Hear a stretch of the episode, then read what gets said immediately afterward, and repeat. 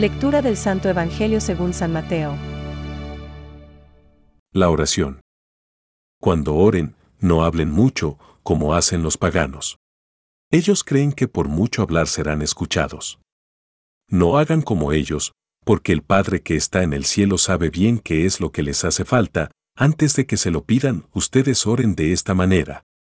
Que venga tu reino, danos hoy nuestro pan de cada día, perdona nuestras ofensas, no nos dejes caer en la tentación, si perdonan sus faltas a los demás, el Padre que está en el cielo también los perdonará a ustedes.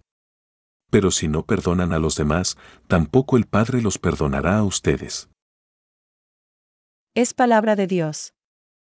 Te alabamos, Señor. Reflexión. Vuestro Padre sabe lo que necesitáis antes de pedírselo. Hoy, el Señor nos quiere ayudar a crecer en un tema central de nuestra vida cristiana. La oración. Nos advierte que no recemos como los paganos que intentan convencer a Dios sobre aquello que quieren.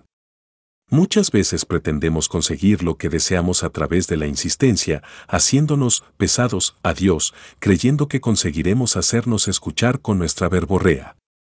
El Señor nos recuerda que el Padre está constantemente solícito de nuestra vida y que, en todo momento, Él sabe lo que necesitamos antes de que se lo pidamos. ¿Vivimos con esta confianza?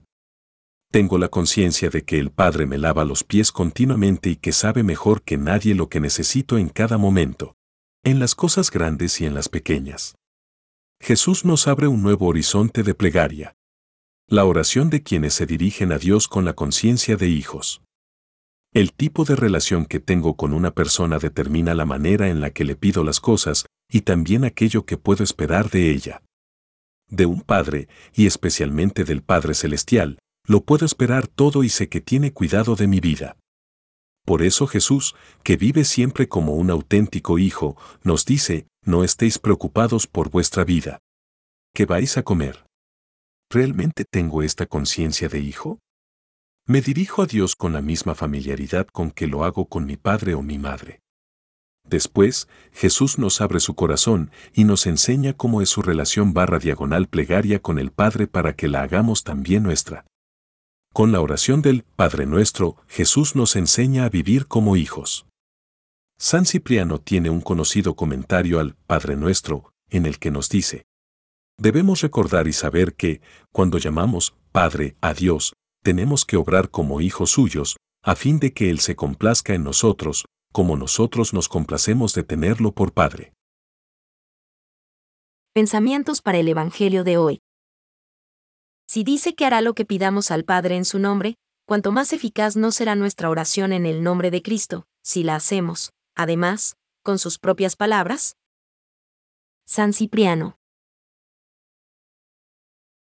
Los discípulos, seducidos por la persona de Jesús mientras oraba, le piden una instrucción sobre cómo orar. El Padre Nuestro es la respuesta. Es una oración concentrada en siete peticiones, llena de sentido teológico, en contraste con la palabrería y verborrea. Benedicto XVI. La oración dominical es en verdad el resumen de todo el Evangelio. Tertuliano. Cuando el Señor hubo legado esta fórmula de oración, añadió pedid y se os dará. Por tanto, cada uno puede dirigir al cielo diversas oraciones según sus necesidades, pero comenzando siempre por la oración del Señor que sigue siendo la oración fundamental. Catecismo de la Iglesia Católica, número 2.761.